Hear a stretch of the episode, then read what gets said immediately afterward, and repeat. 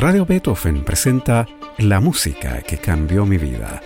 Una conversación sobre los momentos reveladores del arte musical que han marcado un antes y un después en la formación de una persona. Conducción y producción, Gonzalo Saavedra. ¿Cómo están? Bienvenidos a este espacio de conversación y música en el que nuestros entrevistados nos cuentan sobre esas piezas, esos intérpretes, esos compositores que han marcado un antes y un después en sus vidas. Hoy estamos con el joven compositor y premiado también, eh, compositor chileno Camilo Roca. ¿Cómo estás, Camilo? Hola, muy bien, muchas gracias por invitarme. No, muchas gracias a ti, Camilo, y bienvenido a la música que cambió mi vida. Camilo Roca Salfate nació en Santiago de Chile en 1995. En 2013 comenzó sus estudios de composición en la Universidad Católica de Chile con los profesores Cristian Morales y Aliocha Solovera. Al año siguiente ingresó de manera paralela a la cátedra de contrabajo del profesor Carlos Arenas de la misma universidad y finalizó en 2017. En su catálogo se encuentran obras para diversas agrupaciones, tanto solistas como de cámara y orquestales. Su trabajo ha sido reconocido en distintos concursos, tanto nacionales como internacionales, entre los que se encuentran el segundo lugar en el concurso musical Luis Sadvis por su obra Memorias, Ausencias para Orquesta del año 2018. Primer lugar en el 39 concurso de, de Joves Compositors, Premio Internacional Frederic Monpou de ese mismo año con la obra Cuatro Tiempos para Cello y Piano. Primer lugar en el segundo concurso de composición de la Orquesta Barroca Nuevo Mundo con su obra Tránsitos para Orquesta Barroca. Y el premio único en el Premio Internacional Jean Guin Juan para jóvenes compositores 2020 con la obra Insectarium para oboe solista y ensamble. Hay que decir que a este importantísimo concurso Juan Juan postularon 63 obras de 57 compositores y compositoras provenientes de 27 países y el premio único lo ganó Camilo Roca. Su obra Insectarium, que explora los sonidos de ciertos insectos, fue estrenada en Barcelona por el famoso conjunto BCN 216 dirigido nada menos que por Ernest Martínez Izquierdo. Todo un orgullo para Chile, Camilo. ¿Cómo te sentiste con apenas 25 años haber ganado este codiciado premio y que se te tocara tu obra en Barcelona? Bueno, fue una experiencia bien alucinante, porque a mí me llamaron en febrero de ese año por teléfono para, digamos, contarme que yo había ganado el concurso. Y, como que me costó, me costó creerlo un poquito porque aparte cuando te llaman un número desconocido, tú lo primero que haces es desconfiar. Sí, claro. Y, después, bueno, empezó la pandemia, empezó a agarrar más fuerza y el concierto que iba a ser en mayo de ese año se tuvo que ir corriendo, se tuvo que ir corriendo. Y como que a lo largo de, de ese año, digamos, como que casi fui perdiendo esperanzas de que la obra se pudiera tocar.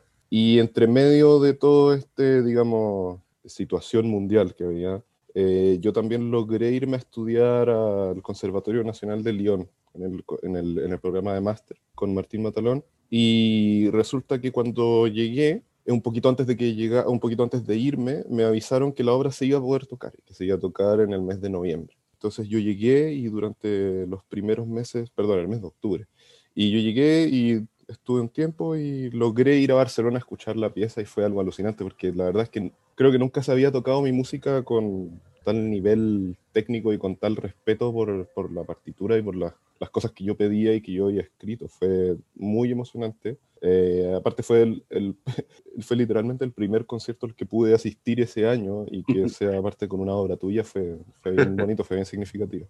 Claro, claro que sí. Hay que decir que Insectarium, al igual que otras obras de Camilo Roca, se pueden escuchar en SoundCloud. Además de su trabajo como compositor, Camilo se desempeña como contrabajista en diversas agrupaciones de jazz nacional. Participó en el conjunto Ensamble Escondido para su disco Locomotora de 2019 y también formó parte del grupo Narval Orquesta en los discos Aventuras de Otoños Tardíos, Pequeñas Iluminaciones y La La La La de 2017, Incentro de 2019 y Mismas Aventuras Nuevas de 2020. Todos estos discos muy recomendables se pueden escuchar en Spotify. Camilo, tú vienes de una familia muy musical. Tu papá, aparte de ser un destacado diseñador, es bajista y tiene una, banda muy buena que se llama Siban. Y tus hermanas también cantan y lo hacen en familia. ¿Qué recuerdos musicales desde infancia tienes? Yo te diría que de los recuerdos de musicales más significativos que tengo eh, fue cuando mi papá me prestó por primera vez su bajo eléctrico. Yo era bien chico, me quedaba un poco grande y me dolía mucho los dedos tocando un bajo eléctrico, que las cuerdas son un poco duras y gruesas para las manos, para las manos de, un, de, un niño.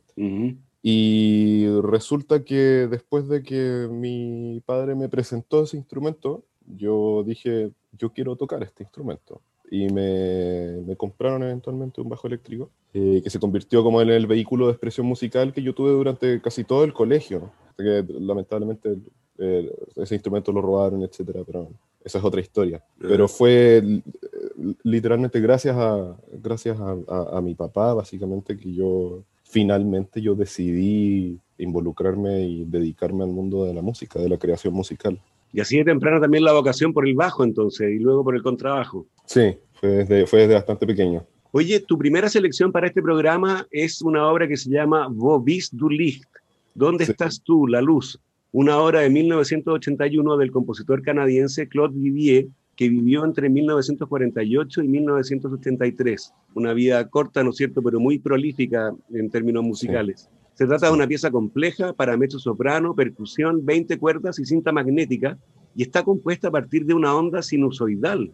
¿Cómo así? Ah, sí, o sea, como yo, como yo entiendo esta pieza, que, que me parece una pieza maravillosa porque es, una, es, un, es, un, es un, discurso musical que está eh, estructurado en tres niveles, en donde los tres niveles están tratados en, en, casi igual, digamos, en un nivel equitativo de jerarquía dentro de la composición. Cada nivel es extremadamente importante y está compuesto eh, con, con, con, igual de cuidado. Y el, el, que tú te refieres, que es el de las formas, de la manera, de la, de la, de la idea de la onda sinusoidal, es el aspecto que se refiere a cómo pasa el tiempo dentro de la pieza, ¿cierto? La pieza es una, es una entidad continua en donde, digamos, como que la organización de las alturas y de, los ejes melódicos intenta delinear la forma de una onda sinusoidal. Eh, esto se logra ya de una manera casi un poco, eh, se podría decir como retórica dentro de la partitura, ¿cierto? los ejes melódicos dibujan ¿cierto? el contorno de una onda sinusoidal durante varias partes de la pieza y de manera, de manera técnica, práctica, digamos, se ocupan muchos de, de, las melodías que se usan son modos construidos a partir de los parciales más agudos de la serie armónica que se está usando en determinadas partes de la, de la pieza. Y esto correspondería a esta idea de la, de la, de, la, de, la, de, la, forma basada en la onda sinusoidal, es el aspecto formal de la pieza. Sí, a mí, a mí me parece que Vivier es un compositor súper, fue un compositor súper original, ¿no es cierto? Y esta obra tiene incluso elementos tonales ¿no? Al bombo, al comienzo, al bombo fortísimo, se le ponen las cuerdas con un obstinado acorde de sol mayor, por ejemplo. Y cuando entra la contralto, el idioma cambia a una especie de post, de post, podríamos decir, ¿no? Que recuerda a Richard Strauss y las cuatro últimas canciones incluso. Sí, sí, totalmente, totalmente. Yo te diría, Claude Vivier está considerado como dentro de los tres grandes de espectralismo por algunos, eh, digamos, académicos, ¿cierto? Gerard Griset, Tristan Murail y, y Claude Vivier. Pero a mí siempre me ha parecido que es lejos el más extraño de todos ellos. Tiene una manera de, de, integrar ciertos elementos de la tradición que quizás Grisey y Murail no, no, les interesaba tanto, pero lo hace, digamos, lo hace de una manera que tiene un impacto emocional bastante fuerte, creo yo, porque dialoga con cosas con las que, a las que uno como músico está súper acostumbrado, está, es super, está súper familiarizado también. Bueno, ¿qué te parece que escuchemos entonces el comienzo de Bubis du Licht de Claude Vivier? Vamos a escuchar solamente el comienzo, pero la obra completa se puede encontrar en YouTube, ¿no es así? Interpreta la Société de Musique Contemporaine de, du Québec, dirigida por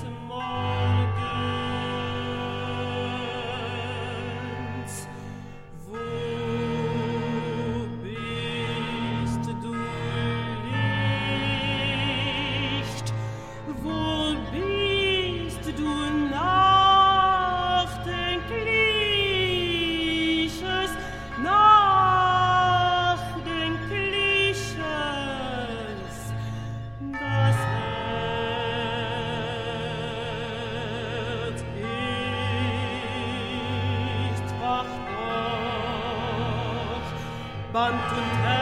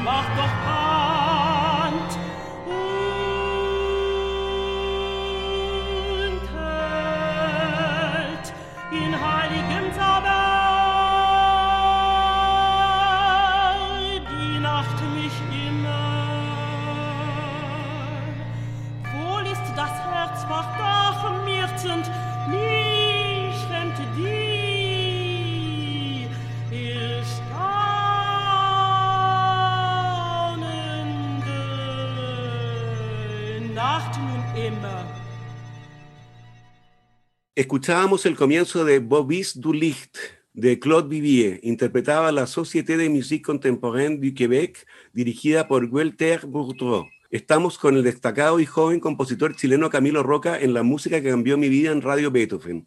Tu segunda lección para este programa es el Contrapuntux undécimo de El arte de la fuga de Johann Sebastian Bach, obra fundamental de la música occidental, compuesta probablemente entre 1738 y 1742 y que quedó inacabada. Es considerada la obra más abstracta de Bach, ya que no tiene indicación respecto del instrumento en que habría de tocarse, ni tampoco dinámicas, y por eso hay versiones para clavecín, piano y diversos arreglos para agrupaciones instrumentales. Tú elegiste específicamente el contrapuntux undécimo, que es una triple fuga, es decir, con tres sujetos o temas y a cuatro voces. ¿Por qué esta es una de las músicas que cambiaron tu vida, Camilo? Yo te diría que eh, esta fue como de, las elecciones más difíciles, porque eh, agarrar una, una, figura como Bach o una figura como Beethoven o Mozart, digamos, y escoger una sola pieza que cambió tu vida es bastante difícil porque el repertorio es tan grande, es tan significativo que yo siento que en mi vida musical estoy constantemente encontrándome con piezas de estos grandes pilares de la música occidental que cambiaron mi vida, digamos. Escogí específicamente este contrapunto de Bach porque mi relación con Bach fue cambiando bastante a lo largo de los años. Eh, al principio, mi papá, bueno, mi, papá también es, eh, un ávido consumidor de música, de música clásica, ¿cierto? de música docta. Y naturalmente dentro de los, de los compositores que se escuchaba estaba Bach entre medio. Y cuando yo lo escuchaba sin ningún tipo como de trasfondo musical, ni un poquito solamente con, como con la inocencia de un niño que puede escuchar esta música, me parecía muy bella, me parecía extremadamente bella, pero un poquito impenetrable. Como que me, yo, yo, yo como niño me aburría escuchando, ¿cierto? No así escuchando eh, Beethoven, por ejemplo, o, o, digamos alguna sinfonía de Brahms, o no digo Mahler porque con Mahler también me aburría después de la segunda hora, pero, pero claro, fue una relación en donde, claro, Bach era, era algo que yo consideraba estéticamente muy bello, pero también impenetrable. Y a medida que después fui estudiando, mi relación con Bach se fue, se fue volviendo cada vez más agria, porque durante, durante mis estudios en la universidad fui considerándolo cada vez más un ejercicio, digamos, una, una música basada en un ejercicio puramente intelectual. Y cuando estudié contrapunto también, que obviamente maravillado frente a su técnica, ¿cierto? Porque es una cosa impresionante, eh, fuera de serie, que no ha pasado nunca de nuevo en la historia de la música, pero al mismo tiempo también me costaba encontrarle realmente el mérito, el, mérito estético, el mérito artístico, una cosa que yo sentía en ese momento como un ejercicio puramente intelectual. Y resulta que después cuando fui terminando, o cuando ya estaba un poquito más avanzado en la universidad, me reencontré con ciertas piezas de Bach, y quizás algo había cambiado en mí en ese momento emocionalmente, intelectualmente, no, no sé muy bien qué había pasado, pero me, me, me, me cayó encima como un, como un, como un yunque, como una, como una estructura gigante que se derrumbó encima mío y me, me cambió para siempre. Eh, entre ellas la pasacaglia en do menor para órgano, eh, la ofrenda musical, obviamente las pasiones también, el Brandenburgo 1, el 3, el 4, etcétera, etcétera, fueron obras que en ese determinado momento, cuando ya había pasado por una cierta, un cierto tipo de educación musical, me pegaron de manera durísima, durísima, me afectaron profundamente. Y entre esas piezas, la que yo tengo el recuerdo más vívido y por eso la escogí es este contrapunto, porque estaba yo escuchando El arte de la fuga, eh, una versión del Emerson Quartet, y me encontré con este contrapuntus eh, undécimo que parecía literalmente una obra de, de Beethoven tardío. eh, con, un, con, un, cromatismo poderosísimo, con una, con una idea como formal continua y evolutiva, ¿cierto? Una tensión acumulada y me, me afectó muchísimo. Me, me, dejó pensando en, me dejó pensando en él por varias semanas. Y por eso lo escogí, porque me parece muy, muy especial. Buenísimo. Escuchemos entonces el comienzo del Contrapuntus undécimo del arte de la fuga, o catálogo de las obras de Bach 1080 de Johann Sebastian Bach. La interpretación elegida por Camilo Roca es la de la pianista británica Joanna McGregor.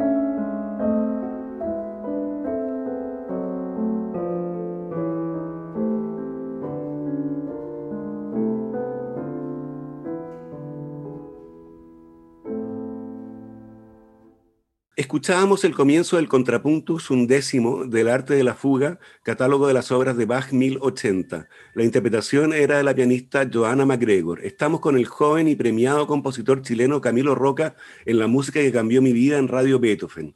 Cambiamos ahora completamente de registro porque la tercera música que tú elegiste, Camilo, es la canción de apertura de la serie de anime japonesa Digimon Adventure, con música de Idenori Chiwata, que en su versión en español latino interpreta al cantante mexicano César Franco con el título de Si tú lo deseas. La serie, creada en 1999, fue un éxito a nivel global y supongo que fue crucial en tu niñez, Camilo, al punto de que esta breve banda sonora está entre la música que cambió tu vida.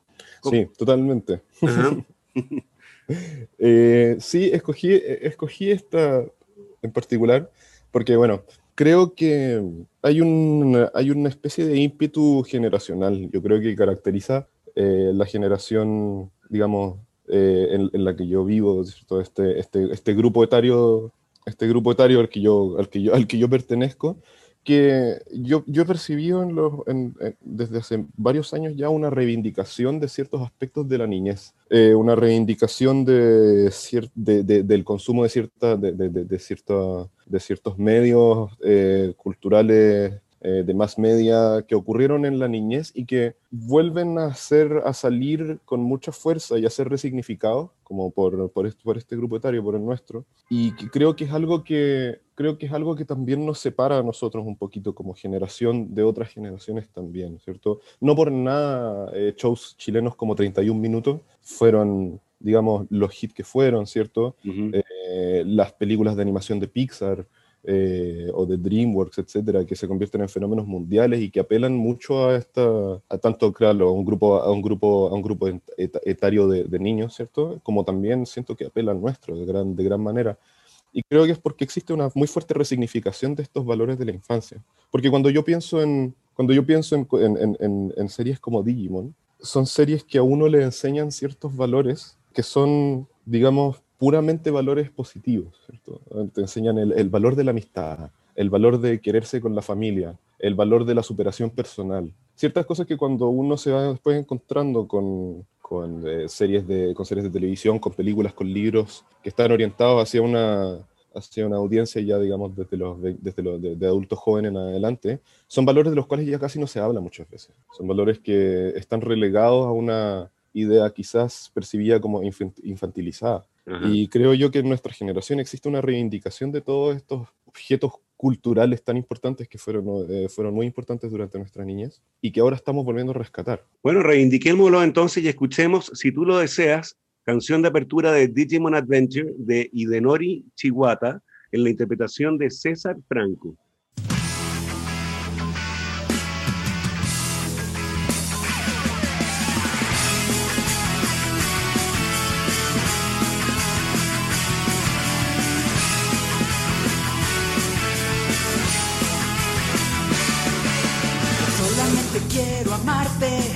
Y todo mi calor brindarte para olvidar esas penas que te hacen mal.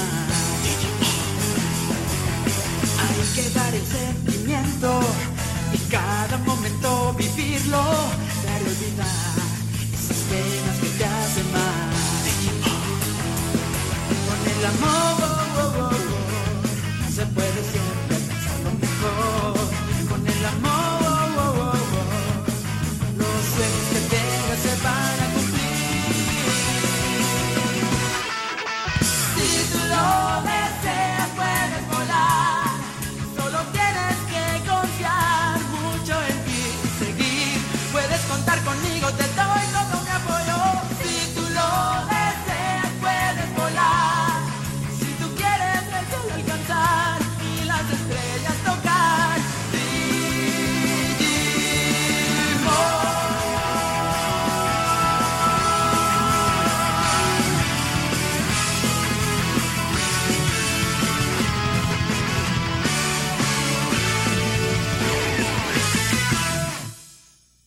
Escuchábamos, si tú lo deseas, canción de apertura de Digimon Adventure de Idenori Chiwata en la interpretación de César Franco.